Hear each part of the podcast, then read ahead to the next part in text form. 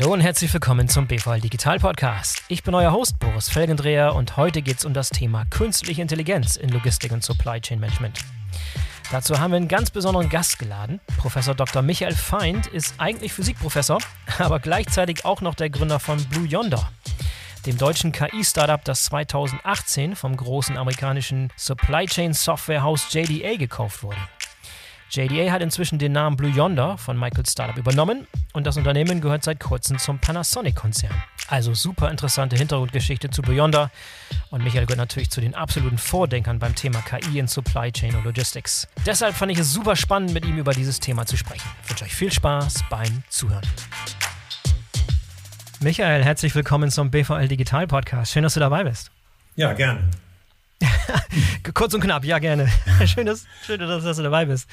Michael, du hast eine sehr illustre, interessante, aufregende Karriere hinter dir, die noch lange nicht vorbei ist, aber du bist einer der wenigen, die es irgendwie geschafft haben, von, von Physikprofessor zum Startup-Gründer in Logistik und Supply Chain und KI.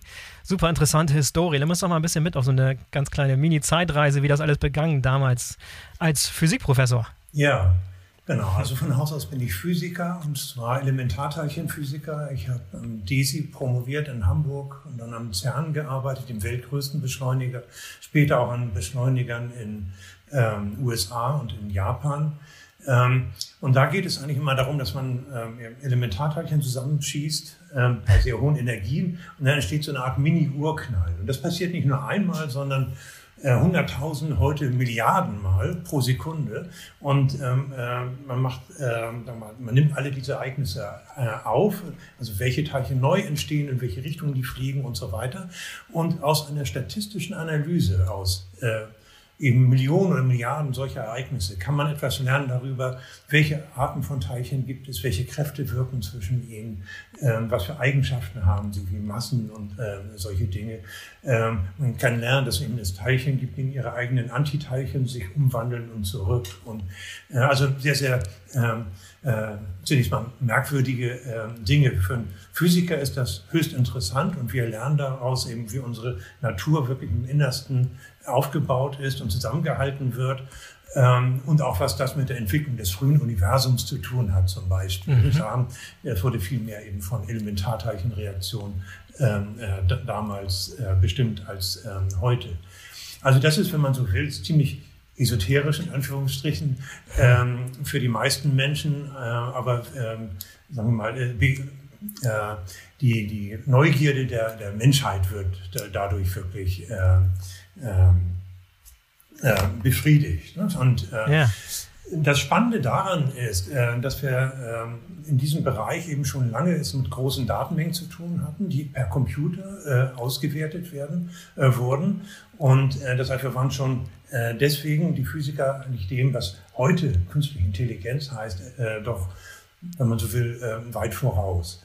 Und mhm. auch sowas wie neuronale Netzwerke, was ja heute eine der Haupttreiber der äh, künstlichen Intelligenz ähm, sind, ähm, die gibt es auch schon länger. Und ich habe mein erstes neuronales Netzwerk 1993 am CERN trainiert. Das ist schon ein bisschen okay. länger her. Und ja. äh, dann haben wir, äh, habe ich mich darauf spezialisiert und habe gemerkt, Mensch, wenn wir ein bisschen mehr cleverere äh, Mathematik nehmen als nur Dreisatz, was die meisten Physiker bevorzugt hatten, ne, also mhm. ganz klare, einfache ähm, Beziehungen, ähm, da waren wir viel erfolgreicher und mhm. konnten mehr Erkenntnisse, allgemeingültige Erkenntnisse, präzisere Messungen, äh, Effekte als erste äh, finden, einfach weil wir ähm, ja, uns auf diese mathematischen Methoden und äh, äh, Konzepte aus der Informationstechnologie einfach angewendet hatten. Und das ging sozusagen nicht darum, um, ähm, um die Algorithmen selbst, sondern um die Anwendung der Algorithmen dann für die Physik. Das ist, was ja. mich getrieben hat. Und dadurch bin ich mit meiner Arbeitsgruppe sehr erfolgreich gewesen. Und, Kurz, äh, kurze Frage dazu. Hattest ja. du damals schon Informatiker an deiner Seite, die dir geholfen haben, solche, die Computer die ja an dem Zeitpunkt immer stärker wurden, dafür zu nutzen oder hast du dir selber angeeignet? Also es ist so, dass die ähm, Elementarteilchenphysiker ähm, sogar die Informatik mit vorangetrieben haben. Mhm. Also ich hatte Informatik in meinem eigenen Studium als Nebenfach, damals kam das aber gerade erst so auf als neues Fach. Ne? Ja. Und äh, das war eben ein Teil auf, von der Wissenschaftler aus allen möglichen Bereichen. Die haben sich eben schnell ähm, auf die Informatik oder auf Informationstechnologie ähm, gestürzt und da was gemacht. Ähm, diese ganz starke Trennung, ähm, die äh, gibt es eigentlich ähm, gar nicht. Ne? Also es sind sehr mhm. viele Physiker, sind heute ähm, erfolgreiche Informatiker, auch Informatikprofessoren. Und, ja, die Grenzen äh, verfließen immer mehr. Die, ne? ja. ja, verfließen. Ja. Und ich glaube, das wesentliche, der wesentliche Unterschied für mich ist eigentlich der, dass man analytisch und auch mathematisch denkt. Das tun heute sehr viele Wissenschaften, eben sogar auf Psychologie und so weiter. Auch da wird heute sehr viel mit Messungen gemacht und, äh, äh, sogar auch mit eben künstlicher Intelligenz. Äh, also es gibt insgesamt äh, den, den Trend, einfach weil es so erfolgreich ist, ähm, mehr und mehr, in, eigentlich in alle Wissenschaften, mehr und mehr numerische und also analytische und numerische äh, äh, Dinge äh, einzuflechten. Ne? Und äh, einfach weil es dann, ja, einfach weil man damit erfolgreich ist. Nicht? Und mhm. vieles ist äh, einfach auch Statistik. Nicht? Es sind immer Unsicherheiten da, wenn man nur ein paar Beobachtungen hat. Aber wenn man ganz viele Beobachtungen hat, dann wird es immer genauer. Das ist ein statistisches Prinzip. Und das äh, in, in, in der Physik äh, ist das so, und je mehr, je öfter man etwas ähm, genau so gemessen hat, desto eher weiß man, dass es wirklich so ist. Nicht? Und ähm, das ist also ähm, wichtig, eben viele Beobachtungen zu haben, weil vieles eben nicht immer gleich läuft, sondern eigentlich äh, da eine Unsicherheit drin ist. Aber wenn man eben äh, das sieht, dass äh, ähm, die, diese Messung äh, kommt öfter so raus als so und äh, dann gibt diese Wahrscheinlichkeiten, äh, geben einem dann einen wichtigen Hinweis darauf, dass etwas gut ist oder schlecht ist. So ein bisschen haben wir das jetzt auch äh, ganz gut erkannt durch Corona, denke ich. Nicht? Also ja. ähm, äh, was überhaupt Wissenschaft ist, was, äh, was wissen wir wirklich? Die, also entweder wir haben schon eine Theorie und man, man kennt wirklich die grundlegenden Prozesse. Wenn das aber nicht so ist, dann müssen wir erstmal beobachten und aus den Beobachtungen eben dann Theorien bauen. Und sie haben dann Parameter, äh, die Theorien. Äh, die müssen wir eben möglichst präzise messen und dann können wir eben Prognosen machen, was passiert. Und ich glaube, äh, dass äh, ja, Corona, die letzten eineinhalb Jahre haben uns doch gut gezeigt, oh, am Anfang, wenn man gar nichts weiß, dann tappt man ja. völlig im Dunkeln und man weiß gar nicht, was richtig und falsch ist. Und mit mehr und mehr Beobachtung kann man dann eben auch bessere äh, Entscheidungen äh, treffen. Und das gilt eigentlich für alle Wissenschaft, für immer und überall. Und äh, das hatte mich dann eben äh, interessiert, äh, als ich gesehen habe, ähm, also dieses Denken in Wahrscheinlichkeiten und dass man ähm, für eine Messung und eine Prognose auch die Unsicherheit äh, mit berücksichtigt. Das war für die Physik so wichtig, das hat mir da sehr geholfen. Und dann habe ich irgendwann die Idee gehabt, Mensch, das ist doch nicht nur äh, für die Physik interessant, sondern das, äh, zum Beispiel bei Versicherungen ist das interessant nicht? oder auch im Handel. Äh, wir können eben nicht genau vorhersagen, es werden 212 Stück verkauft, sondern es wird so um die 212 sein. Und manchmal können wir es ziemlich genau vorhersagen, manchmal eben nur sehr ungenau, so ähnlich wie beim Wetter. Hm, manchmal kann man es genauer vorhersagen, als manchmal nicht so genau. Aber die Entscheidungen, die wir treffen, die hängen eben nicht nur von dem Mittelwert ab, sondern auch vom Risikoprofil. Wenn, insbesondere wenn man asymmetrische Kosten hat, also wenn zum Beispiel äh, wenn der Wert dann doch kleiner ist als erwartet, wenn dann viel höhere Kosten entstehen, als wenn er größer ist. Sondern, ähm, dann möchte ich auch gerne, dann hängt das eben nicht nur von meinem Erwartungswert ab, den ich vorhersage, ähm, sondern eine richtige Entscheidung hängt auch ganz, ganz stark davon ab, wie unsicher ich bin, also wie, wie groß die Unsicherheit ist. Und ähm, das habe ich äh, erkannt und ich hatte das erste neuronale Netz entwickelt, das eben für Einzelfälle so ganze Wahrscheinlichkeitsverteilungen für ähm, wie die Zukunft beschreiben, ähm, ausgibt. Und äh, da kann man denken, oh Gott, der Einzelfall, das müssen aber nicht irgendwelche Elementarteilchenreaktionen sein. Das können auch sein Versicherungsfälle oder Abverkäufe im Supermarkt oder, ähm, ja. also es gibt, oder Änderungen von Aktienkursen. Es gibt ganz, ganz, ganz viele Möglichkeiten.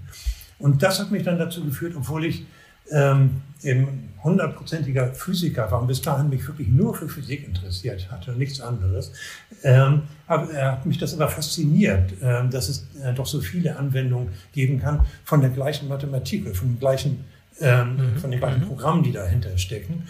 Und ähm, das hat mich dann auf die Idee gebracht, ähm, meine erste Firma zu gründen. Das war im Jahr 2002 ähm, Physics Information Technologies hieß die. Und, ah ja, okay, das war noch nicht Blue Yonder, das war noch mal ein Schritt davor. Okay. Das war noch ja, davor, richtig. Ja. Mhm. Und da haben wir ähm, Projekte gemacht, sagen wir mal. Also wir haben schon äh, angefangen mit Versicherungen, äh, dann aber auch äh, relativ schnell ähm, war es DM Drogeriemarkt als erster Händler, mit dem wir was äh, zu tun hatten. Ja, ja. Ähm, und äh, da haben wir dann zum Beispiel Prognosen gemacht über den Gesamtumsatz für jede Filiale, äh, morgen, übermorgen und so weiter. Ne? Dann bis ein halbes Jahr in die Zukunft. Und äh, damit, äh, mit diesen Prognosen macht DM immer noch äh, heute ihre Mitarbeitereinsatzplanung. Ja, okay. Und ähm, das ähm, ist aber schon, schon lange her, dass wir es äh, gemacht haben. Ja, dann war wichtig, äh, ein ähm, wichtiger Kunde für uns der, ähm, die Otto-Gruppe. Ähm, die haben wir dann auch äh, für den Versandhandel also Prognosen gemacht für eigentlich jeden einzelnen Artikel. Wie oft wird sich der in der Gesamtsaison verkaufen? Äh, und zwar auch zu ähm, verschiedenen Zeitpunkten. Ein halbes Jahr vor der Saison muss schon die erste Einkaufsentscheidung getroffen werden. Dann gab es Käufertests für manche Artikel. Äh, da hat man ein bisschen mehr Informationen, da kann man es genauer vorhersagen. Da musste der große erste Einkauf kommen ähm, und natürlich dann rechtzeitig zum Saisonstart da sein. Und dann während der Saison hat man natürlich je, jeden Tag Messungen. Und dann kann man das natürlich, je mehr Messungen man hat, auch wieder noch genauer vorhersagen, was noch kommt.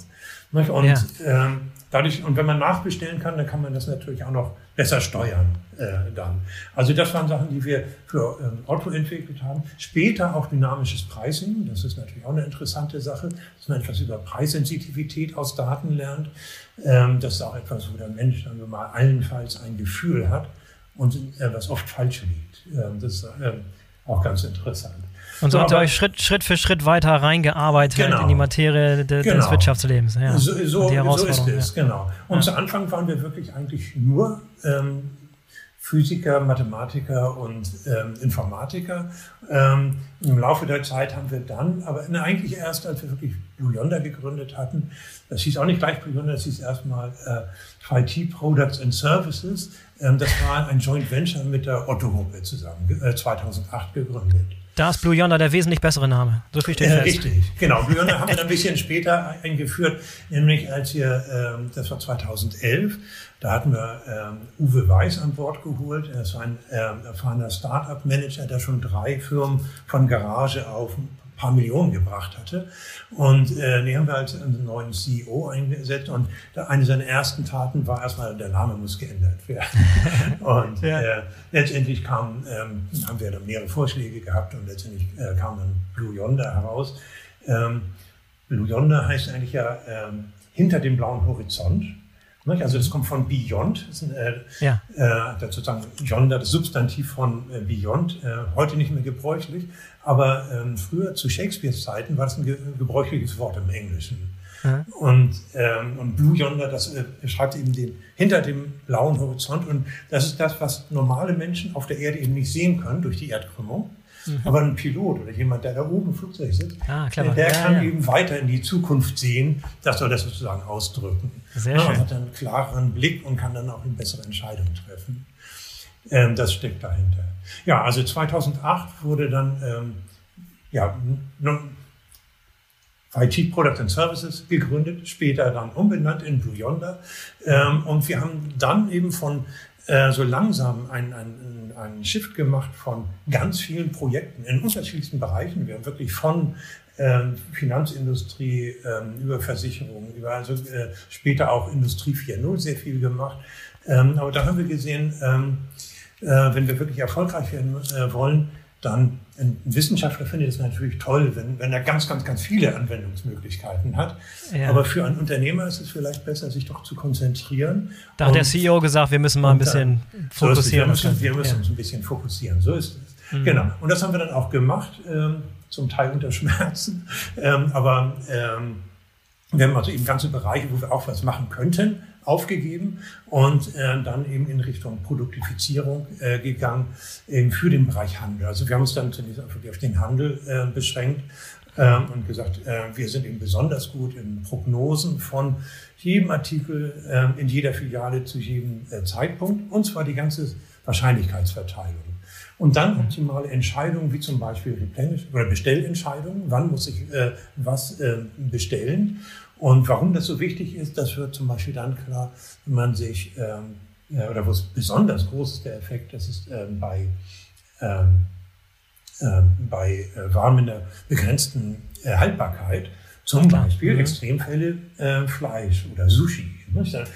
Ähm, also wenn wir da heute zu viel bestellen, das wird nicht heute abverkauft, also spätestens morgen muss es weg, sonst muss es vernichtet werden. Und äh, ja. also das heißt, da sind, wenn wir dann zu viel bestellen, entstehen sehr, sehr hohe Kosten. Wenn man mal zu wenig hat, ist aber auch schlecht, ne? weil dann sind natürlich die äh, Kunden unzufrieden, wenn, wenn nicht geliefert werden kann und man hat äh, äh, natürlich auch entgangenen Umsatz. Also es entstehen eigentlich immer sozusagen Kosten, wenn man zu viel oder zu wenig hat. Das heißt, wie bei ganz vielen Dingen auf der Welt kommt es darauf an, immer den richtigen Kompromiss zu finden. Ne? Ja. Weil man, das, das eine ist nicht gut, das andere auch nicht. Aber an diesem Beispiel sieht man schon, es hängt eben von der einzelnen Entscheidung selbst ab. Was ist jetzt gefährlicher? Also bei Sushi ist natürlich, wenn ich zu viel bestellt habe, zu viel produziert habe, das wirklich sehr schnell, weil sehr schnell Kosten auf uns zukommen. Wenn es Wein ist und ich verkaufe den nicht diese Woche, verkaufe ich halt nächste Woche, notfalls nächstes Jahr. Da wird klar, ja. Also ja. Ähm, das heißt, diese, diese, ähm, ob die, die Kosten, die durch Unter- oder Überproduktion äh, Bestellung entstehen, die sind halt asymmetrisch und hängen vom Artikel selbst ab. Und ähm, das ist eben etwas, wo künstliche Intelligenz uns jetzt wirklich sehr, sehr, sehr weiterhilft, weil äh, sie äh, uns erlaubt, äh, eben jede, jede einzelne von Millionen von Entscheidungen, die eine Handelskette zum Beispiel täglich treffen muss, wirklich individuell optimiert wird. Und das ist für den Menschen ganz schwer. Dann, ja. Also erstmal sind das ganz viele Einflussgrößen und so und dann aber auch noch die äh, Kostenstruktur und die Haltbarkeit und ähm, das sind eben insgesamt so viele Einflussgrößen, dass es sehr schwer ist. Aber ich merke, ich bin schon sehr tief wieder in, in der Sache. Ich wollte ja, eigentlich, ja. eigentlich wollte eigentlich ja was zur Geschichte noch erzählen. Lassen wir, lasst mich ähm, kurz ähm, weitermachen. Ähm, also wir haben dann ähm, 2014 haben wir auch Private Equity äh, in die Firma ähm, ähm, geholt, also wirklich äh, viel Geld aufgenommen und so, dass wir eben massiv wachsen konnten, auch internationalisiert haben. Vorher war es halt ein deutsches Unternehmen. Wir hatten ja. dann unsere ersten ähm, Kunden in England, im europäischen Ausland und auch in Amerika dann ähm, äh, erste Kontakte äh, gehabt. Ähm, ja, und dann kam es, äh, also dann sind wir in, in dem Bereich äh, wir wirklich produktifiziert ähm, für, äh, für den Handel. Ähm, aber sowohl ähm, normale Ladenketten als auch ähm, Onlinehandel. Ne? Das, äh, ja. das können wir äh, beides äh, sehr, sehr gut. Und ähm, ja, dann äh, war 2018 der nächste äh, große Schritt. 2018 wurde Blue Yonder dann von JDA Software übernommen. Ähm, JDA ähm, ist eine amerikanische ähm, Softwarefirma, die es seit 35 Jahren schon gab und die in der äh, ganzen Supply Chain tätig waren. Ähm, und ähm, also von ähm, Planung, ähm, auch für die Fertigung, als auch Distribution, als auch Lagerhaltung, Transportation und, ähm, und ähm, bis hin zum äh, Handel nach Nachbestellung. Ähm, also das ganze Portfolio äh, hatte, ähm, hat JDA über äh, Jahre entwickelt und auch zugekauft. Ähm, ja. Und, äh, und war weltweit tätig. Und wir hatten, wir sind ihnen auch bei dem einen oder anderen Kunden als Konkurrent begegnet. Ja, ja, so trifft man sich. Äh, was interessant war, war, dass sie eigentlich was ganz anderes hatten. Ne? Also JDE hatte viel mehr klassische Software in dem Sinne, als es ein Unterstützungssystem war. Äh, alle Daten sind abgespeichert, äh, man kann alles angezeigt werden, man kann Dinge eingeben. Ähm, aber es hat mich selbstständig Entscheidungen getroffen, nicht, nicht wirklich. Ne? Also mhm. mhm. geholfen, aber insofern haben wir gesehen, eigentlich ähm, sind wir gar nicht Konkurrent, sondern wir haben, äh, wir bedienen zwar das, die gleiche Aufgabe, aber auf völlig unterschiedliche Art und Weise. Und mhm. Kritik, die es an uns gab, war oft die, da kommen wir nachher vielleicht noch drauf, ähm, ja, aber ihr habt ja gar keine, keine schöne, ähm, kein schönes User-Interface und so weiter. Dann haben wir gesagt, ja. das brauchen wir nicht. Das kann alles vollständig automatisiert. Das wollen wir gar nicht haben. Und, ähm, äh, und JDE hatte aber eben auch das. Und was wir gesehen haben, ist, dass es besonders klug ist, die beiden Dinge zu verbinden. Mhm. Ja. Ähm, und das hat eben auch was mit der Akzeptanz von künstlicher Intelligenz durch die Menschen zu tun. Ähm, Nichts schlimmer ist als diese Blackbox, ne? Wenn, genau, wenn, wenn also richtig. Die, ja, genau. Ja. Mhm. Blackbox heißt, ähm, ja, verursacht äh, erstmal Unsicherheit, äh, Unbehagen, ein mulmiges Gefühl. Ähm, und ähm, das, das haben wir natürlich auch über die Jahre ähm, zu spüren bekommen, selbst wenn Sachen wirklich sehr gut liefen und man, man konnte das an den Zahlen, wir konnten das wirklich auch messen und beweisen. hatten wir trotzdem oft Probleme, dass sie das Gefühl hatten beim Kunden, es läuft nicht gut. Ja, das, das hängt auch vielleicht damit zusammen, dass, äh, dass du über Entscheidungen triffst, die lange Zeit einfach von Fachleuten, von Subject Matter Experts ja. getroffen wurden, die das Gefühl hatten, dass sie es einfach besser wissen als richtig. die Maschine. Und dann kommt eine Maschine ja. um die Ecke als genau. Blackbox, genau. die Entscheidung trifft. Und wenn man da nicht richtig reinsehen kann, dann, dann führt es in, äh, genau. in, der Tat zu Akzeptanzproblemen. Ja. Da, das stimmt. Genau. Und ähm, das ist einer der Gründe, warum ähm, die Fusion Sinn gemacht hat. Dann natürlich für uns war es sehr interessant, ähm, natürlich auch unsere Algorithmen im weltweit zu vertreiben. JDE war viel größer als äh, Blue Yonder zu dem Zeitpunkt, ähm, ungefähr 40 mal so groß. Ähm, also um die 5000 Mitarbeiter und äh, das, ist, ja. das war eine andere Liga. Nicht? Und äh, Klar. dann, ähm, ja, das, ähm, das macht Sinn. Und äh, das war auch etwas, als, ich fand, als Unternehmensgründer hat man natürlich schon immer ein bisschen Bammel vor großen Fusionen klar, ja. äh, übernahm. Ähm, aber das lief wirklich gut. Das, das muss man sagen. Und, äh, ähm, oft läuft es ja nicht so gut und es gibt dann sehr viele Kämpfe und politische Kämpfe und äh, wer setzt sich durch. Und weil wir doch aber doch ähm, relativ senkrecht aufeinander waren, ähm, lief das ähm, der, der, ganze Fusionsprozess äh, sehr gut. Und ähm, das heißt, unsere Firma, die existiert ähm, auch ähm, weiter als eine Einheit. Ähm, wir können aber unsere Ideen jetzt eben ganz JDA einbringen, ähm, also viel breiter werden wieder, was mir natürlich auch gefällt. Und ähm, und dabei ist es, äh, vor Dingen können wir unsere Produkte eben weltweit vertreiben. Und es ist toll zu sehen, dass wir jetzt in Südamerika und Südafrika und in Indien und ja. in, in, Asien und natürlich in Amerika, aber eben auch in, äh, das finde ich auch ganz interessant, wir haben gesehen, dass zum Beispiel diese Schwellenländer äh, da mutiger sind manchmal als Amerika und äh, das einfach sagen, ja, wir machen das, wir, wir wollen wirklich jetzt den ganzen Technologiezyklus überspringen und auf das Allermodernste, was es jetzt gibt, gehen. So, so ein Leapfrogging, ne? das traditionelle ja. Überspringen von so genau. einer wichtigen Technologie. Genau. Ja, ja genau. clever. Und äh, mhm. das fand ich zum Beispiel toll. Ne? Also das, das sowas macht natürlich Spaß, wenn die mit einem, einem großen Enthusiasmus dabei sind und das als eine Riesenchance äh, sehen, einfach auf einen ganz anderen Level äh, zu kommen.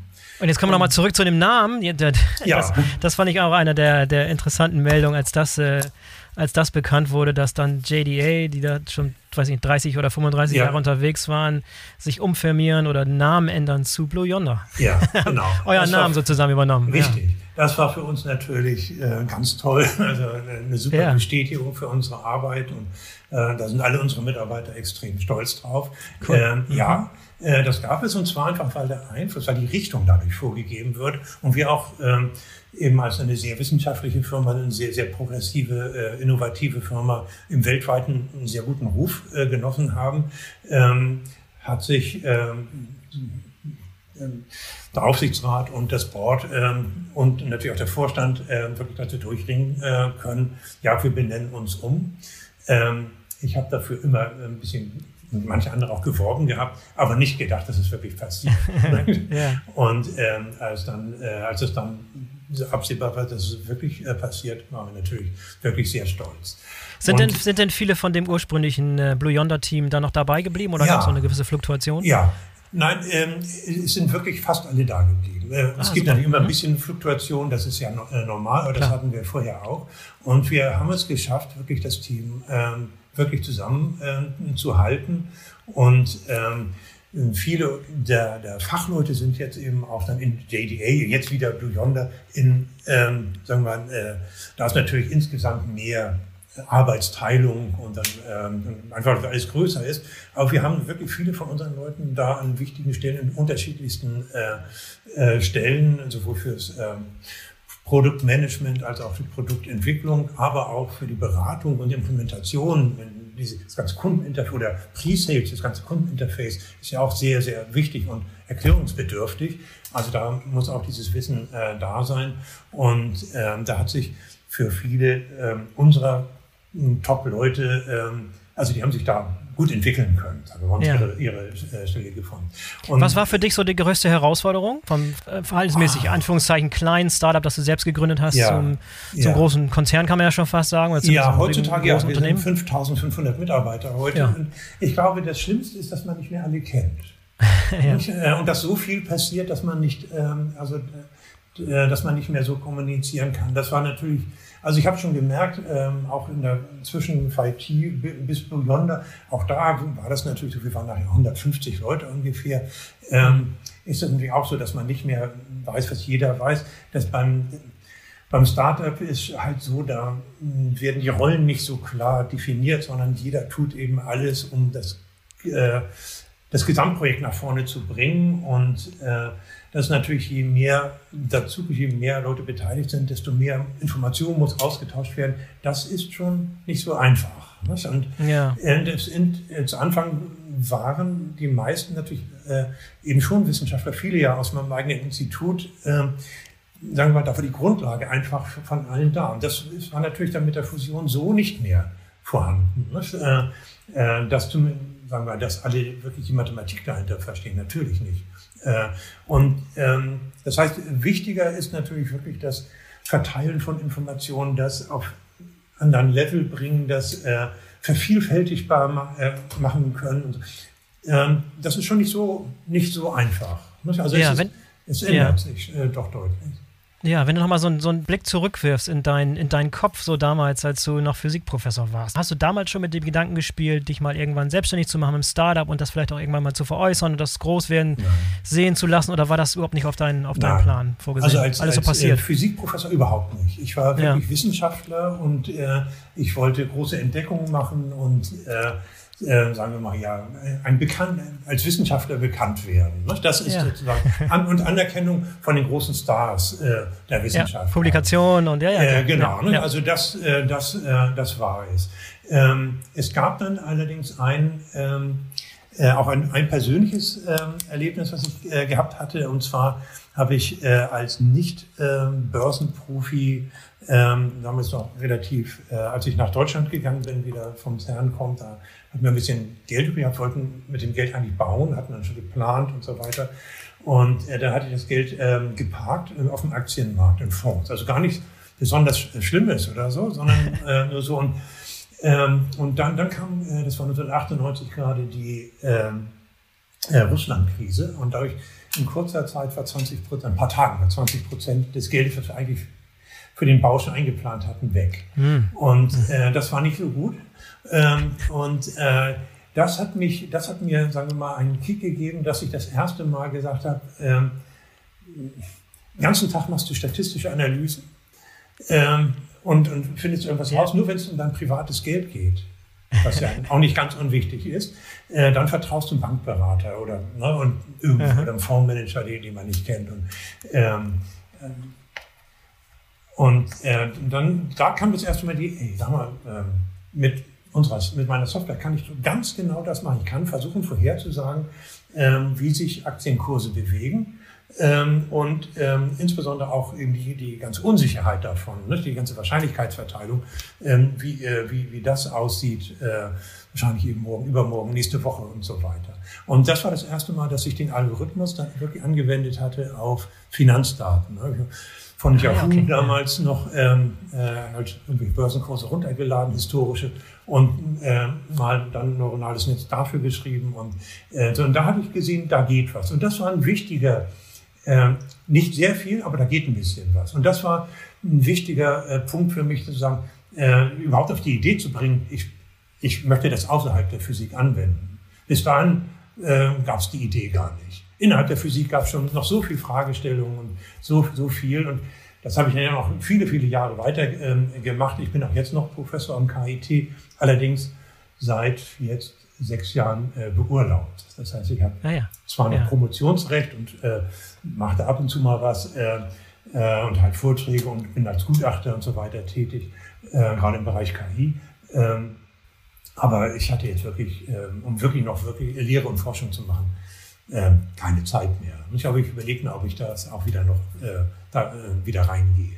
Ja, also, aber interessante Anekdote, wie damals so die Weichen gestellt wurden, dass du das so zurückverfolgen ja, kannst zu einem genau, Zeitpunkt. Ja, ja. Genau, und das war schon, schon wichtig. Und nachher, wir haben ähm, aus diesem ersten Ansatz, ist dann ja wirklich ein richtiger Fonds geworden. Äh, äh, wir haben äh, dann sechs Jahre äh, zusammen mit einer Frankfurter Fondsgesellschaft äh, wirklich einen ähm, Long Short wie hieß der, Long Short, äh, Short Term Long Short Neurobase Fund oder so, äh, äh, ähm, äh, das wirklich für professionelle Anleger, äh, also für Rentenfonds und so weiter, die haben da äh, angelegt und der lief ziemlich lange recht ganz, ganz gut, ganz erfolgreich ähm, und wurde dann aber nach der Finanzkrise irgendwann wurden die Regeln geändert und dann galt sowas dann plötzlich als Hochrisikofonds, obwohl er gar kein Hochrisikofonds war mathematisch ah, gesehen. Mhm, mhm, ähm, aber das hat sich dann für Pensionsfonds und weiter nicht mehr gelohnt und dann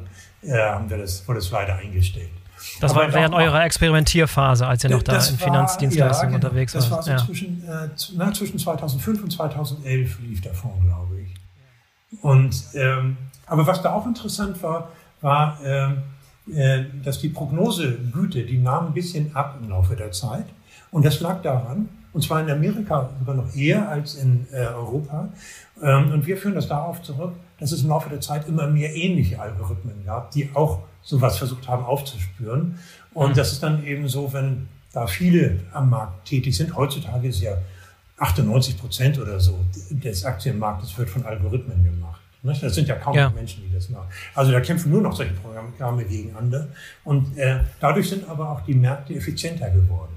Also volkswirtschaftlich ist das gut, was da passiert. Ja. Und, und äh, dasselbe steht wahrscheinlich auch dem, dem Bereich Supply Chain, Logistik, Handel und Industrie noch bevor. Oder ist wahrscheinlich noch im, im so Anfangsstadium. So ja. sehe ich das auch. Genau, also letztendlich, wenn alle ähnliche Algorithmen nutzen, dann hat man eigentlich ein neues Gleichgewicht. Und ähm, auf dem Weg dahin werden natürlich erstmal die erfolgreich, äh, erfolgreich sein, die das als Erste machen. Ähm, und, äh, und, wirklich äh, durchziehen und ähm, dann den, den letzten beißen die Hunde sozusagen. Und äh, sagen wir, da ist das Wichtigste, vor allem zu überlegen, nicht, nicht vom Markt äh, zu verschwinden. Und das so Zeiten wie, wie jetzt, auch mit Corona, so natürlich nicht ganz so einfach. Dann, ja. äh, je nachdem, in welcher Branche man gerade ist. Aber das ist ja, äh, das hat ja schon gezeigt, selbst, man, selbst eigentlich gesunde Unternehmen können ja massiv unter äh, Druck geraten, wenn plötzlich alle Regeln anders sind. Ne? Ja. Alles anders läuft. Ja, lass nochmal jetzt, jetzt wieder weit ja. nach vorne spulen in die, in die Zukunft oder zumindest für, für ein paar Wochen oder einige, wann war das jetzt die letzte Meldung, äh, kam da, um nochmal die, die JDA und Blue Yonder Geschichte abzu, abzurunden, ja. abzuschließen. Gab es eine neue Mitteilung, dass ähm, Blue Yonder von Panasonic übernommen wurde? Ja, genau. Also im letzten Jahr hat äh, Panasonic äh, 20 Prozent von Blue Yonder übernommen. Und äh, jetzt vor kurzem ähm, ähm, äh, angekündigt, eben Blue Yonder ganz mhm. zu 100 Prozent übernehmen zu wollen. Ähm, parallel hatten wir uns auch um einen Börsengang, ähm, ähm, einen Börsengang beantragt und als mhm. ähm, eine mögliche Option gesehen. Und das passiert dann häufiger, dass gerade in diesen Zeiten dann eben doch große Firmen eben kommen und Angebote machen. Ja. ja. Das hat auch vielleicht auch einige überrascht, ne? Also der, der Name ja. war jetzt wahrscheinlich, das war wohl eher eine Überraschung, war jetzt nicht, hatte nicht jeder auf dem Zettel. Was ist so der groß, was ist die große Idee ja. dahinter? Genau. Also ähm, ja, zunächst mal denkt man, das sind ja zwei völlig unterschiedliche Dinge, ähm, mhm. aber das ist nicht, nicht ganz so. Also Panasonic stellt natürlich Hardware her, nicht Software hauptsächlich. Ähm, und ähm, Hardware in verschiedensten Bereichen, aber das sind eben nicht nur Fernseher und Mikrowellen, sondern das sind eben auch äh, Kameras und, und äh, solche Dinge. Und das ist das, was man heute als Edge Devices äh, äh, äh benennt. Also äh, das sind im Hardware äh, Sensoren, die Daten erzeugen, die heute für künstlich, sehr oft Input für künstliche Intelligenz sind. Also Panasonic hat zum Beispiel jetzt ähm, in Japan schon äh, an allen Flughäfen automatische Passkontrollen und ähm, ähm, ähm, die auch sehr, sehr einfach zu bedienen sind, äh, gebaut und die dann eben feststellen, ist diese Person wirklich die, die den Pass hat und so weiter. Und, mhm. ähm, also das heißt, äh, die gehen eben auch in, in den Bereich und viele Firmen, äh, das ist natürlich heutzutage oder wird als ähm, sagen wir mal, der, eine sehr, sehr, sehr äh, erfolgreiche Kombination gesehen, das ist eben Hardware plus Software. Und äh, das gibt es viel. Apple ist äh, zum Beispiel so ein Laden. Nicht? Also ähm, Apple lebt natürlich einerseits ähm, von den Geräten, aber eben auch von der Software, was alles auf den Apple-Geräten fun äh, funktioniert und wie einfach das zu bedienen ist. Und äh, das gibt es heute halt äh, sehr, sehr viel, Hardware und Software zusammenzubringen und als Gesamtpaket zu verkaufen. Und das ist genau die Intention eigentlich von Panasonic. Also Panasonic ist ein äh, großer Player im Hardware-Bereich und möchte eben auch ein großer Player werden im Software-Bereich und insbesondere die Kombination macht Sinn. Also ist geplant, dass Beyonder sehr selbstständig bleibt. Das wird sich nicht viel ändern. Ähm, äh, wir hoffen natürlich, dass es dann insgesamt noch mehr investiert wird, dass wir uns ähm, weiter verbreiten, äh, verbreitern können und ähm, also viele neue Anwendungen noch entwickeln können. Ähm, was zum Beispiel für den Handel interessant ist, ähm, wir wissen, wir haben ja auch schon gelernt, wie wichtig ähm, von unseren Entscheidungen sind richtige Inputdaten. Und die hängen natürlich heute oft noch vom Menschen ab. Da müssen äh, Artikel gezählt werden. In der Zukunft wird da irgendwo eine Kamera sitzen und die zählt automatisch, wie viel, ähm, äh, wie viele Artikel noch äh, da sind und erkennen eben frühzeitig, oh, oh da ist aber nicht mehr viel. Ähm, oder auch sowas wie, hm, in der Datenbank stehen noch 20 Artikel, aber wieso ist das Regal jetzt schon, äh, wieso sind da nur noch einer? Da stimmt wohl irgendwas nicht. Ähm, also das sind eben Dinge, die, ähm, die wir gerne möglichst automatisch in unsere Prozesse reinbekommen, um das eben noch viel besser zu machen und äh, viel genauer zu machen. Und ähm, genau das ist eben eine der Schnittstellen, wo die beiden Firmen extrem gut zusammenpassen. Ja, wer hätte das damals gedacht, als du deine ersten Ambitionen hattest, äh, dich selbstständig zu machen, dass dein, dein, deine Idee mal ja. irgendwann äh, unter dem Dach von, ja. von Panasonic äh, landet? Nein, äh, äh, im Leben nicht. Im ja, Leben witzig. Nicht. Obwohl mit Japan habe ich ähm, schon 2008 äh, meine erste Erfahrung gemacht. Und zwar haben wir ähm, hat meine Universitätsgruppe mit einem japanischen Beschleunigerexperiment sich zusammengetan. Also wir sind ihm beigetreten ähm, und haben da auch schon sehr interessant ähm, einen Großteil der Arbeit, den die Physiker machen, ähm, automatisiert. Auch mit neuronalen Netzen, mit einem System, insgesamt 72 neuronale Netze, hat äh, das, was so eine, sagen wir mal, vielleicht die Hälfte also einer Forschungstätigkeit ausmacht ähm, und die immer wieder in ähnlicher Form kommt. Äh, die haben wir wirklich ähm, Superhuman machen können, also besser als wir es selbst machen können. Insgesamt, ja, das ist auch interessant, äh, auf dem Datensatz der 400 Physiker aus aller Welt äh, äh, zur Verfügung st äh, stand, hat das Programm heute viermal so viel Erkenntnisse rausgeholt wie die 400 Physiker in zehn Jahren zusammen. Mhm. Und äh, zwar einfach, weil wir eben auch das, die Prozesse, die die Physiker sonst machen, eben auch modelliert haben, gelernt haben und dann an Daten durch Daten eben individuell optimiert haben. Und das, ähm, das sind eben die Dinge, die kein Mensch schafft. Äh, da, da kann künstliche Intelligenz wirklich besser sein. Wir sind eben nicht da, dass ein, äh, System alle Aufgaben der Welt lösen kann, aber ein, ein ähm, ein Problem, was äh, die Menschen im Prinzip verstanden haben, was aber sehr komplex ist, weil es von Hunderten von Möglichkeiten, von äh, Konstanten abhängt. Das dann so zu optimieren, dass wirklich jede einzelne Entscheidung deutlich besser ist, als wenn man das nur aus dem Bauch heraus macht. Das kann ja. man erreichen. Und das haben wir eben auch da erreicht. Und da war das Tolle, dass wir mit den Japanern sehr gut zusammenarbeiten konnten. Eigentlich sogar besser als mit Amerikanern, komischerweise. Amerikaner hatten wir auch sehr oft interne Konkurrenz, als Wissenschaftler jetzt. Ne? Mm, mm. Und da war es dann, obwohl wir eigentlich an einem Experiment zusammengearbeitet haben, äh, gab es oft Knatsch und dann wollten sie unsere Ergebnisse nicht anerkennen, unsere Software nicht benutzen. Das war bei den Japanern ganz anders. Da waren die Chefs vom Institut nach Deutschland gekommen und haben uns gebeten, äh, äh, mit ihnen zusammenzuarbeiten. Und selbstverständlich wollen, äh, sind sie daran interessiert, dass unsere Ideen da äh, auch genutzt werden. Und ähm, ähm, von daher sehe ich jetzt auch der Zusammenarbeit äh, mit Panasonic sehr positiv entgegen.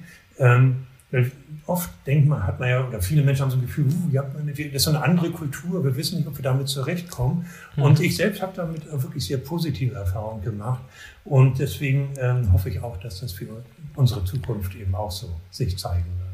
Ja, du hast eben das, das wichtige Stichwort ge gebracht, das ist Automatisierung. Äh, da unsere Zuhörer sind ja größtenteils Logistik- und Supply Chain-Fachleute und ich glaube, was jetzt schon so in ersten Zügen zu erkennen ist, dass wir irgendwann Richtung vollautomatisierter Supply Chain uns bewegen. Ja. Wie lange das dauert, weiß keiner, aber lass uns doch mal so ein bisschen eine kleine Bestandsaufnahme machen wo momentan KI schon gut im Einsatz ist, wo es schon gute Arbeit mhm. leisten kann, guten Mehrwert bringen kann und wie es dann so nach und nach peu à peu weitergeht. Denn ich glaube, wir sind uns alle einig, dass der gesamte Bereich Supply Chain einfach enormes Potenzial birgt, das von KI einfach in idealer Weise genutzt werden kann. Und alle Probleme, die damit zusammen können wir gerne diskutieren. Lass uns ja. aber mal anfangen, so eine, eine, momentane Bestandsaufnahme, was jetzt heutzutage am spannendsten schon ja, möglich genau. ist.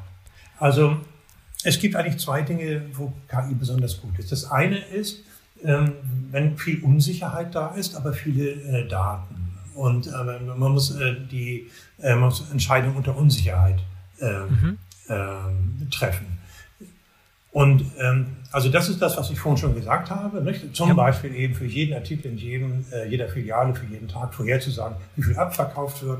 Um, oder auch, ähm, auch mit, mit Preissetzung, dass man sogar noch prognostiziert, äh, äh in welchem Laden äh, wird, meinetwegen in dem Zeitintervall äh, auch noch die Preissensitivität wie sein. Ne? Das ist auch nicht immer alles äh, äh, äh, gleich. Und dass man dann äh, solche Entscheidungen wirklich äh, optimal äh, trifft. Also das sind die Entscheidungen, wo es ganz viele Entscheidungen gibt.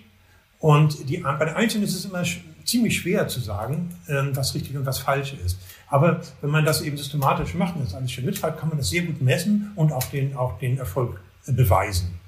Das ist das eine. Und da ist das Wichtige, dass es, ist, diese vielen unabhängigen Beobachtungen. Deswegen geht das gut am Ende der Supply Chain, ne, wo es viele Artikel in vielen Läden zu vielen Zeitpunkten gibt. Oder meinetwegen auch noch sogar, und bei vielen Kunden, wenn man sogar noch weiter geht bis zum Endkunden ne, und äh, äh, letztendlich für den sogar noch ein Angebot schaffen will oder besonders attraktiv sein will. Und also, es war vor allem vielleicht auch deshalb einfacher, weil an dem Zeitpunkt, also am Ende der Supply Chain, bin ich als Händler halt, habe ich mehr Kontrolle über die Daten selber. Das heißt, die Kontrolle, ich habe die Kontrolle über die Daten, die existieren während es beim ja. Upstream Supply Chain oftmals die Situation herrscht, das wo stimmt. ich gar nicht, gar nicht äh, Herr der Daten bin sozusagen. Das stimmt, genau. Ja. Aber wir haben ja sogar ähm, auch äh, Firmen, die selbst über große Teile der Supply Chain verfügen, die da also im Konzern eingebettet sind. Und da können theoretisch auch wunderbar Daten ausgetauscht werden. Es zeigt sich aber, dass es immer noch schwierig ist. Ja. also, also auch in solchen ähm, großen Unternehmen ist das meist so, da ist noch der Silo, oder das Silo und das und das. Und jedes optimiert für sich, aber es wird wenig ausgetauscht. Und ähm, das sehe ich als einen der großen Zukunftstrends, dass da immer mehr ähm, eben horizontal integriert wird. Also das beinhaltet mindestens Datenaustausch, auch Planungsaustausch ist natürlich wichtig, dass man schon das weiß, was wahrscheinlich da kommt. In Amerika ist da ein bisschen weiter. Ähm, hier ist es oft auch so, gerade wenn es unterschiedliche Firmen sind, ist noch so, dass oft das Gefühl da ist, nee, ich will meine Planungsdaten gar nicht dem Lieferanten geben, weil das schwächt meine Verhandlungsposition. Ne? Dann, ja. ähm, das wird oft gesagt. In Amerika ist das schon ein bisschen weiter, da wird mehr schon ausgetauscht. Und hier, sieht, hier ist es auch so, dass einige Firmen haben da nicht so viel Angst. Ne? Die machen das schon. Und ähm, also aus meiner Sicht ist es auf jeden Fall eine Win-Win-Geschichte. Das macht Sinn. Ne? Das macht äh, Sinn, äh, zumindest wenn beide Partner ungefähr gleich stark im, Verhandeln sind. Wenn einer übermächtig ist und der andere sozusagen ab, 100% abhängig, dann verstehe ich das, dass der vielleicht nicht alles austauschen möchte. Ne? Aber äh, äh, es ist ganz klar, äh, dass die, wenn wir eine integrierte Supply Chain haben und die, die global, horizontal, holistisch optimiert wird, dann können wir viel effizienter sein, als wenn jeder für sich optimiert. Nicht? Dadurch kriegen wir immer diesen Bullwhip-Effekt und, und so weiter. Nicht jeder hortet wieder und hat seine eigenen Sicherheitsbestände und ähm, die anderen wissen davon nichts. Das ist eben alles, das ist Blödsinn. Ja. Das, aber, aber selbst wenn diese Bereitschaft existieren würde, über die gesamten Player in der Supply Chain hinweg, mhm. hast du immer das Problem von dieser Datenqualität. Ja? Das immer, ja. Wie, ja. wie geht man damit am besten um? Ja, ja. also im, das Allerwichtigste ist unsere Erfahrung, man muss ähm, man muss die Daten wirklich nutzen und Feedback bekommen. Und das ist etwas, was bei uns, bei diesen Anwendungen mit künstlicher Intelligenz, kommt das natürlich immer. Natürlich, es gibt keinen Händler oder keinen Lieferant, wo alles perfekt ist. Gibt es nicht. Und äh, dann je nach Einstellung sagen manche, uh, wir können das gar nicht machen, weil unsere Daten sind viel zu schlecht.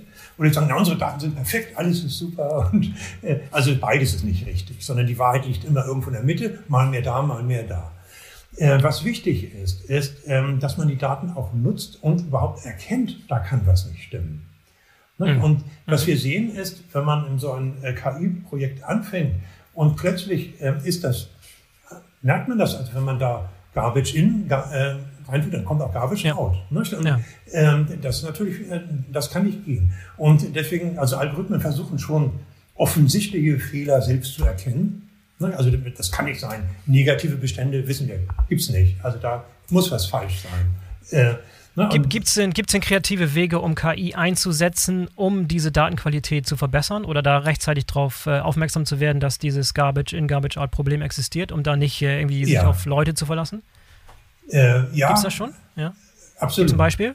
Also, ähm, nein, wie, wie, ich schon sagte, also es sind Outlier. Man kann auch mit Algorithmen feststellen, äh, ist plötzlich irgendwas völlig anders, was eben die Daten aus den letzten Monaten oder Jahren äh, gar nicht gezeigt haben. Äh, dann gibt es natürlich von unseren Implementationsteams, die natürlich schon viel Erfahrung haben, sieht man auch, dass die gleichen Probleme immer wieder auftauchen. Da ist es wirklich nur Beratung und dann kriegt man das schon hin. Und oft ist es auch einfach Semantik. Ne? Also zum Beispiel äh, ist es sowas wie, äh, wenn es um Mindesthaltbarkeit gibt, äh, geht.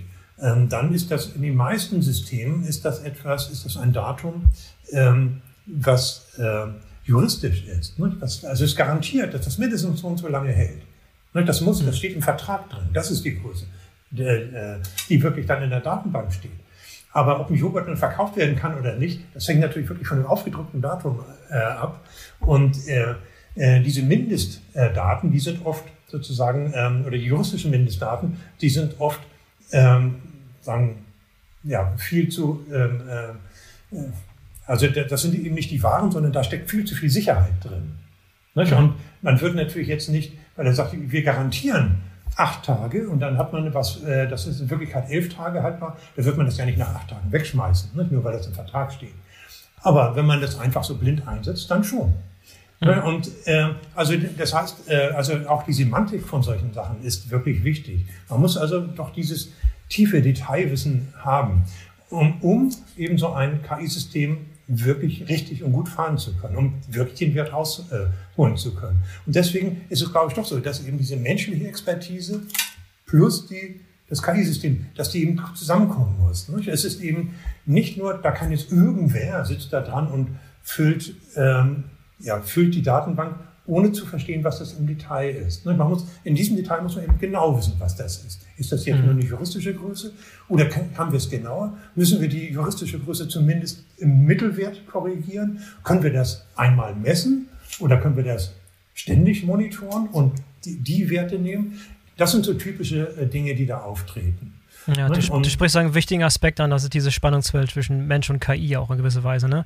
Gibt es ein paar Beispiele, wo du sagen würdest, das ist eine Anwendung oder ein Beispiel oder ein Prozess aus der Supply Chain, das können Menschen momentan noch besser? Oder was, können, was, können, was kann KI besser und wo ist es am besten, wenn man die beiden kombiniert? Ja, also ich glaube, ähm, es ist fast immer besser zu kombinieren, mhm. ähm, wenn äh, man überhaupt etwas Vernünftiges machen kann. Ich hatte vorhin gesagt, äh, äh, also so stochastisch mit, mit Wahrscheinlichkeit solche Prozesse, die kann man gut machen, wenn, wenn das System viele Beispiele hat, von denen es lernen konnte.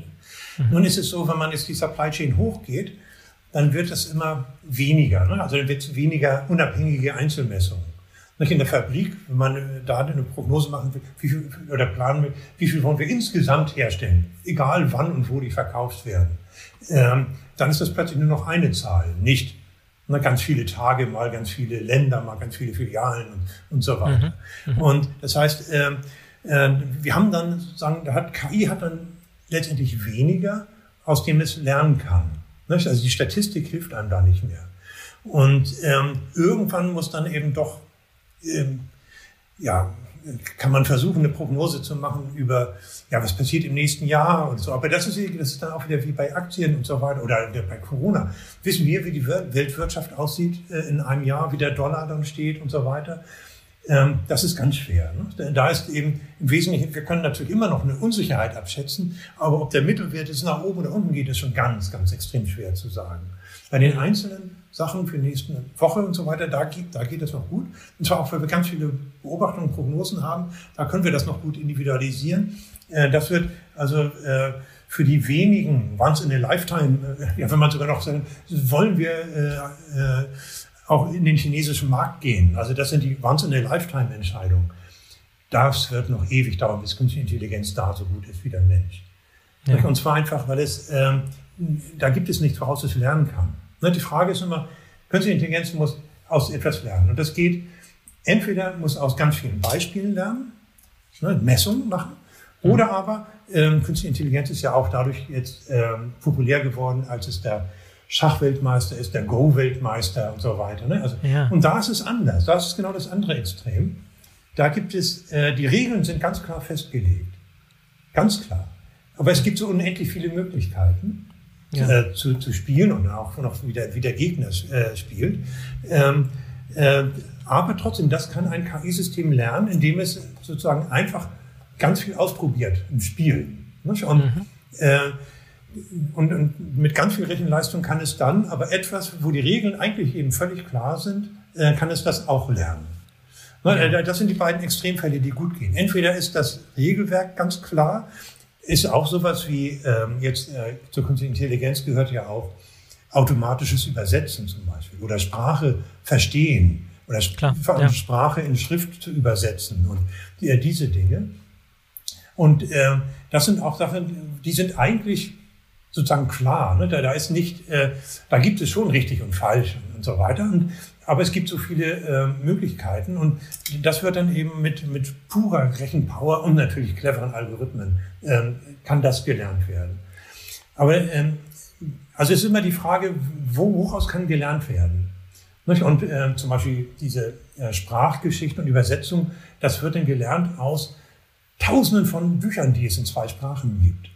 Und ähm, oder aus dem, vieles wird aus allen, allen Wiki-Artikeln im Internet gelernt oder solche Dinge. Nicht? Oder auch, äh, wie man Sätze, auch äh, sowas wie, wie man richtige Grammatik macht oder wenn man ein Wort irgendwo rausnimmt, äh, dann äh, die Autokorrekturgeschichten und so weiter. Das wird alles gelernt eben aus, aus äh, ganz, ganz, ganz vielen äh, Beispielen. Aber man braucht eben entweder ganz viele Beispiele oder ganz klare Regeln, wo ja. es eindeutig ist. Sonst kann nichts gelernt werden. So, und jetzt kommt es immer darauf an, äh, was sind die, die, die Dinge, die wir gerade äh, beantworten wollen. Und wenn es sowas ist wie, ja, wollen, soll unsere Firma äh, jetzt in China eine Fabrik aufbauen oder nicht, woraus sollen wir das lernen? Nicht? Es gibt nicht Millionen Beispiele dafür. Mhm. Wir finden vielleicht drei oder vier Fälle, die irgendwie ähnlich sind, aber schon die Ähnlichkeit zu definieren ist, ist schwer. Mhm. Und äh, das sind die Dinge, die werden ganz, ganz, ganz lange eben noch vollständig menschlich bleiben. Mhm. Hm. Aber das, das, grenzt das Ganze schon ein bisschen ein, ne? Wenn jemand der Zuhörer mal überlegt, okay, was könnten Einsatzgebiete von KI sein, dann, dann ja. haben wir schon mal so ein paar Parameter genannt, Absolut. Wonach, wonach, wonach man schauen könnte. Ja. Vielleicht, wenn du noch ein paar zusätzliche äh, konkrete Ratschläge hättest, wie Unternehmen da rangehen sollen. Sollen sich sollen sich Experten und, und Hilfe von außen holen? Sollen sie ja. versuchen, die Expertise selber intern aufzubauen? Ja. Und wie macht man das? Was, was wäre da der Ratschlag? Okay. Also erstmal muss man wissen, dass es gibt auf der Welt viel zu wenig Data Scientists heißen, die also Experten auf dem Gebiet, ja. die wirklich ähm, mal, gut und fundiert die richtigen Methoden finden, äh, checken können, ob etwas gut ist, ob Methode A besser ist als B, die das so erklären können, dass auch der Vorstand das versteht, dass ähm, ja. das Vertrauen aufbauen können. Das, mhm. ähm, das ist schon schwer. Ähm, das habe ich eben auch gemerkt. Ich habe, meine Kommunikation hat sich über die letzten 20 Jahre vollständig geändert, weil ich immer mehr vom wissenschaftlichen und mathematischen weg musste zum. Du sprichst weniger an, wie ein Physikprofessor ja, in Formeln, sondern mehr genau, angepasst ans Publikum. Also ja. mein Heft, was ich mir vorliegen habe, hier sind nur Formeln. ja. äh, aber ähm, und, und, und, grafische Darstellungen und so weiter, mhm. und ein paar Keywords. Aber ähm, es ist natürlich extrem wichtig, das zu übersetzen. Ne? Also mhm. auf mhm normale Sprache. Oder, äh, das ist, äh, ja, das, das ist zumindest im, äh, im Prinzip verstanden werden, dass ein Gefühl für entwickelt werden ähm, äh, kann. Also äh, das ist wichtig. Also davon, äh, diese Experten, davon gibt es viel zu wenig. Und die Experten, die dann auch noch gut kommunizieren können zu Nichtwissenschaftlern, davon gibt es noch weniger. Noch klar, ja. Und das mhm. ist die Rolle, die so ganz extrem wichtig ist. Und ähm, mein Ratschlag ist der, nicht alles selbst bauen, da hat man gar keine Chance. Mhm. Dann, man muss auch wissen, dass so äh, die wirklich guten Data Scientists, die arbeiten natürlich am liebsten bei Google oder Amazon oder so. Yonder ist auch noch auch ziemlich beliebt, äh, weil wir eben auch recht viele promovierte Wissenschaftler haben und äh, dass eben das also ja, eine Umgebung ist, wo Datenwissenschaftler sein wollen. Mhm. Ähm, Jetzt äh, bei einem Logistikunternehmer und einem Dienstleister oder bei einem äh, Händler ist das schon nicht so einfach, wirklich gute Leute dahin zu kriegen. Ähm, also das heißt dann die Vorstellung, wir bauen uns alles selbst, äh, ist zu naiv. Es gibt sie zurzeit. Ne? Do-it-yourself ist da eindeutig ein, ein Trend. Und ähm, manche Firma denkt, ja, wir machen, wir machen das, also wir, wir bauen das selbst. Wir, haben ja, wir wissen ja alles, wir kennen ja die Prozesse. Jetzt stellen wir uns ein oder zwei Data Scientists ein, vielleicht einen Praktikanten oder so, und der macht das alles. Das ist natürlich naiv. So, so funktioniert es nicht. Mhm. Mein Tipp ist der, ja, jede Firma, die das ernsthaft haben will, sollte versuchen, einen guten Data Scientist einzustellen. Das ist wichtig. Mhm. Äh, und, ähm, aber ähm, jetzt zu stellen, dass diese eine, die eine Person bei uns, wir haben, Besonder hat jetzt allein 3000 Leute, die Code entwickeln. Dafür, mhm. Das sind nicht alles Datenwissenschaftler, aber mit dem Ganzen, was da drumherum entwickelt werden muss, mhm. das schafft nicht ein Team von drei Leuten oder so. Das ist einfach naiv, das, das äh, zu glauben. Ähm, aber äh, jede, jede Firma braucht mindestens einen, der analytisch ist, quantitativ denkt, also eher ein Wissenschaftler, eher Richtung Mathematik, Informatik, Physik, irgendwas. Irgend, das ist, kommt gar nicht genau davon. Aber der, äh, sagen wir, der Mathematiker, für den Mathematik nicht angstbesetzt ist, sagen wir. Kann auch ein Wirtschaftsinformatiker, ähm, Wirtschaftswissenschaftler, Wirtschaftsmathematiker sein, alles gut.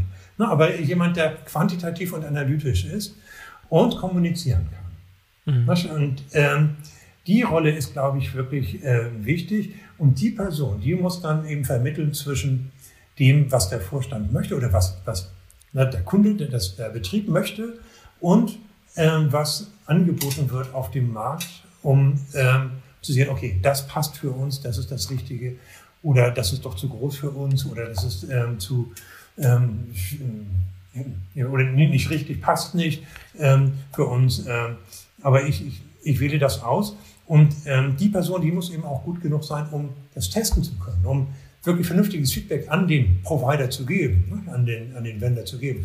Äh, das sieht aber komisch aus oder äh, sind deine Prognosen wirklich besser als das? Können wir das können wir das numerisch wirklich checken. Ne, also ja. da, zwischen den beiden, auf, der, auf dem Gebiet muss ein wissenschaftlicher Austausch oder numerischer Austausch, quantitativer Austausch stattfinden können.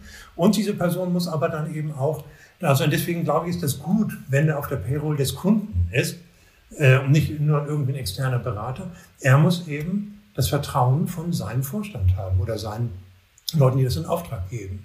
Und ja. äh, deswegen glaube ich, ja, es ist wichtig, dass äh, Firmen, die ähm, künstliche Intelligenz nutzen wollen und letztendlich für große Firmen führt da kein Weg mehr dran vorbei, ähm, die sollten sich auf jeden Fall mindestens einen Data Scientist einstellen.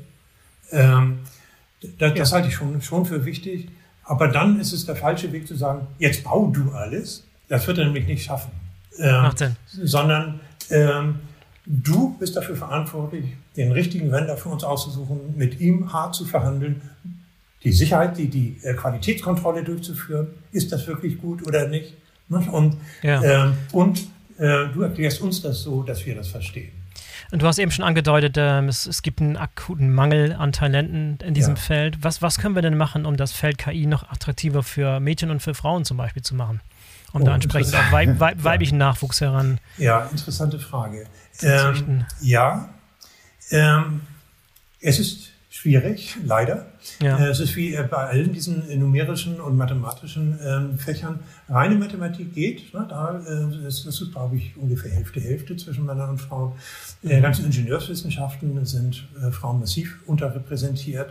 Ähm, Physik ähm, geht, glaube ich, auch noch. Ich die neuesten Zahlen weiß ich gar nicht, ich schätze 25 Prozent, ist aber äh, weit weg von 50 Prozent.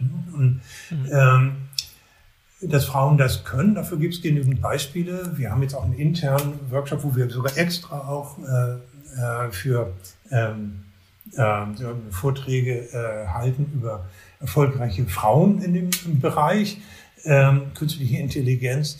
Ähm, ich weiß es nicht. Äh, letztendlich äh, hat es was wirklich, es ist ein gesellschaftliches Problem, denke ich. Ne? Das muss ja sehr früh anfangen. Ähm, nach wie vor wird heute in der Schule noch oft gesagt, naja, bei Mädchen ist es ja nicht so wichtig, ob es Mathe kann oder nicht. Das ist falsch. Das ja, ist ganz, ja. Grund, ganz, ganz, ganz falsch. Und äh, diese Rollenbilder, die werden sich ähm, ändern. Und diese, äh, ja, aber so Mathematik und solche Fächer gelten ja nicht als cool in der Schule. Und ich glaube, es wird Zeit, äh, dass sich das ändert. Und Data Scientist galt zumindest in den letzten Jahren immer als the most sexy job in the world. Ja, und, ja, ja. Äh, und letztendlich, was man für Gelegenheiten hat und auch für Erkenntnisse gewinnt, und was das, es ist wirklich toll. Also wenn man das nicht einfach nur so sagt, sondern man, man sieht es aus den Daten und, und man sieht, oh, das ist aber anders, als wir gedacht haben. Und dann kommt, erzählt man es den Profis und zeigt ihnen das und dann, oh, das wussten wir gar nicht. Also ja, das macht schon Spaß. Und ich bin äh, persönlich auch sehr stark davon überzeugt, dass sich die, äh, ja, das, das Machtgefüge von ähm, in Richtung der quantitativ denkenden Menschen äh, verändern wird, in die Richtung. Also das, die aber gleichzeitig auch ihre, ihre quantitativen Ideen auch gut vermitteln können, wie du das schon sagst. Das stimmt, da haben Sie, naja, da hast du ja. natürlich recht. Das ist genau der Punkt. Es gibt natürlich auch diese Nerds, die 100% in ihrer eigenen Bubble leben und äh, gar kein Interesse am Kommunizieren nach außen haben. Das reicht eben nicht. Vielleicht haben also, da Frauen ja einen Vorteil, die dann noch kommunikativer und das noch das, besser vermitteln können. Vielleicht das kann das ja durchaus sein. Das kann durchaus sein. Also ja. ich denke, also was ich, wo ich eine Rolle äh, sehe, das ist in der Presse. Ich denke, ähm, dass, dass da eigentlich viel positiver äh, berichtet werden äh, müsste und auch wirklich sozusagen Werbung gemacht werden ähm, müsste. Ähm, leider haben wir immer noch oft so, dass dann erstmal die ganzen Risiken eben erstmal erscheinen. Und äh, dazu sage ich ja, jede Technologie birgt Chancen und Risiken. Aber äh, wenn nur die Chinesen und Inder die äh, Chancen ausnutzen und Amerikaner vielleicht und wir hier in Europa äh, nur über Risiken äh, die ganze Zeit reden, ähm, dann wird es mit unserem Lebensstandard auch nicht mehr lange sehr gut sein. Das ja. halte ich schon für eine große Gefahr. Und traditionell ist natürlich Europa sehr stark in den Wissenschaften und auch in, in Mathematik und Ingenieurwesen. Ähm, Deutschland natürlich ähm, im ganzen Ingenieursbereich. Und ähm, ich habe so ein bisschen Angst, dass wir den Anschluss äh, verpassen, wenn wir nicht äh, diese Dinge wirklich populärer machen. Und da gehören Frauen natürlich dazu. Aber ich würde dann einfach sagen, ganz generell, ne, dass, ähm, wir können auch noch mehr Jungs da vertragen. Das ist kein, äh, kein Problem. Auf jeden Fall, ja. Ja, vielleicht hat ja der eine oder andere nochmal Blut geleckt heute dem, und hat seine Leidenschaft, Leidenschaft äh, durch, durch, die, durch die Kopfhörer wahrnehmen können. Kam bei ja. mir auf jeden Fall sehr, sehr gut an. Was sind so als, bei dir als nächstes so beruflich? Was stehen die nächsten großen Ziele an? Was ist bei dir noch so auf der Uhr? Was kommt als nächstes bei dir?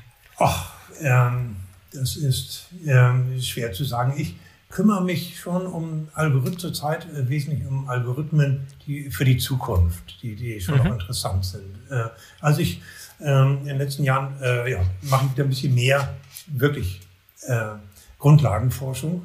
Ja. Ähm, aber natürlich immer mit dem Ziel, ähm, dass das Anwendung findet in unserem Bereich. Mhm. Das, ähm, das, das, äh, das äh, macht schon Spaß. Und was, was, wo ich jetzt auch gerade eine ganze Menge äh, mache, ist, ähm, dass wir versuchen, innerhalb von Blue Yonder auch ähm, insgesamt zum KI zu einer KI-Firma zu werden und auch mhm. unsere eigenen Prozesse, auch in allen Bereichen, ob es ähm, ähm, der Vertrieb ist ähm, oder ähm, die Kundenbindung, Customer Success, wie wir es nennen, äh, ähm, ob es Finanzen ist, ob es Human Resources ist. Ähm, in allen Bereichen ja. haben wir natürlich auch viele Daten und können Entscheidungen so und so treffen. Und die, viele Entscheidungen werden in, in sehr vielen Unternehmen, auch den großen Internetgiganten, immer noch sehr menschlich. Mensch, äh, oder, ja, äh, gefühlsmäßig ja. Äh, getroffen. Und ähm, das ist nicht immer nur zum Guten. Nicht? Also das ist vielleicht noch ganz interessant zu sagen, ähm, ähm, als Amazon und äh, zum Beispiel angefangen hatte, ähm, die wollten eine Vor die bekommen so viele Bewerbungen, die wollten eine Vorklassifizierung bauen, auch mit KI. Und, ja. äh, auch, und dann haben sie trainiert auf ihren alten Daten und haben sie erstmal festgestellt, dass ähm, äh, ihre eigenen äh, Daten eben massiv gebiased waren. Und äh, zum Beispiel, äh, dass Frauen benachteiligt wurden. Und, ja. Äh, und wenn man jetzt eben künstliche Intelligenzsysteme nimmt und die tra trainiert man einfach auf vorhandenen Daten, dann lernen die auch diese Vorurteile. Das ist mhm, äh, das ja. Problem. Ne? Und da gab es eine ganze Menge. Zum Beispiel auch bei Gesichtserkennung. Da kam dann raus, ähm, bei einem, ich weiß gar nicht mehr, welche Firma das war, auch in den USA, ähm, dass zum Beispiel äh, weiße Männer werden am besten erkannt, schwarze ja, Frauen äh, nicht so gut und ja. Asiaten auch nicht gut. Ja. In, Indien, in, sorry, in China ist das anders. Genau, die chinesischen Internetfirmen, die können sehr gut asiatische Gesichter auseinanderhalten. Und ähm, das ist natürlich einfach, weil die lernen erstmal natürlich aus ihrer eigenen Erfahrung, aus den Daten, die sie selbst zur Verfügung haben. Und wenn die eben gebiased waren, da kann, kann, man der KI keinen Vorwurf machen. Nein, das sozusagen. Aber was ja. interessant ist, ist, dass jetzt ähm, Algorithmen, äh, dass die Forscher sich jetzt angesetzt haben. Erstmal, sie haben erkannt, okay, da ist ein Bias drin. Und jetzt wird überlegt, wie können wir das Bias überwinden? Obwohl die Daten gebiased sind, wie können wir jetzt einen Algorithmus entwickeln, der das Bias explizit rausnimmt? Mhm. Und das, ähm, da passiert recht viel. Ne? Dass man also wirklich sagt, okay, wir, ähm, ähm, wir wollen eben eine Neubewertung haben, die aber eben explizit äh, nicht nur ein Kriterium nicht nutzt, das, äh, das reicht oft nicht, sondern äh, das muss eben, äh, also die, die Antwort, die darf eben explizit eben nicht äh, von gewissen Größen wie entweder Geschlecht oder ähm, äh, Ethnie oder so abhängen. Und, ja. Ähm, und, und, und, da äh, gibt es relativ viel Forschung in der letzten Zeit. Und äh, was auch dann interessant ist, dass dann gar nicht so klar ist, was wirklich fair ist. Also was, äh, aber das sind dann wieder philosophische Fragen, die müssen geklärt werden, aber die können dann wieder auch mathematisch präzisiert werden und Algorithmen eingebaut werden, so äh, dass dann die KI wirklich auch gerechter sein kann, als der Mensch das kann. Für uns ist es extrem schwer, unsere Vorurteile zu überwinden. Ja, denn wir sind so tief drin in unserem schnellen Entscheidungssystem, im Bauchgefühl, ähm, ja. ganzes Leben lang antrainiert. Ähm, und da gibt es inzwischen ja so viele Studien, dass jeder Mensch solche Vorurteile hat, in der eine oder andere Richtung. Und dass uns oft das gar nicht bewusst ist. Und selbst wenn uns das bewusst ist, ist es extrem schwer, das wirklich 100 Prozent auszu, ähm, ähm, aus, rauszufiltern. Ja. Und, ähm, und das finde ich interessant. Da ist jetzt wirklich etwas, wo KI besser und gerechter werden kann als der Mensch. Ja. Ich merke schon, wir, wir könnten wahrscheinlich locker noch in zwei, drei Stunden weiter so reden und, und, und vom Hundertsten ins Tausendste kommen. Ich merke, du brennst für das Thema. Da war sehr, sehr viel interessante Information heute dabei. Michael, vielen, vielen Dank, dass sehr du dabei gerne. warst. Vielleicht nochmal irgendwann zweite Runde, damit wir nochmal noch mal tiefer einsteigen können in, in, in, präzise Sachen. Aber ich fand deine, deine Story einfach hervorragend. Gut, dass wir da so viel Zeit drauf verwendet haben, vom Physikprofessor zum Startup-Gründer und zurück sozusagen oder wo auch immer hin. Äh, und heute Teil von Panasonic. Ja, coole Story. Macht weiter so. Äh, wünsche euch viel Glück für, für den Rest des Jahres und für die kommenden Jahre. Michael, ja. bis zum nächsten Mal. Bis zum nächsten Mal. Vielen Dank. Danke. Tschüss. So, das war der BVL Digital Podcast mit Professor Michael Feind, dem Gründer von Blue Yonder. Ich hoffe, er hat es gefallen. Denkt dran, den BVL Digital Podcast zu abonnieren, damit ihr keine der kommenden Folgen verpasst. Bis zum nächsten Mal, euer Boris Felgendreher.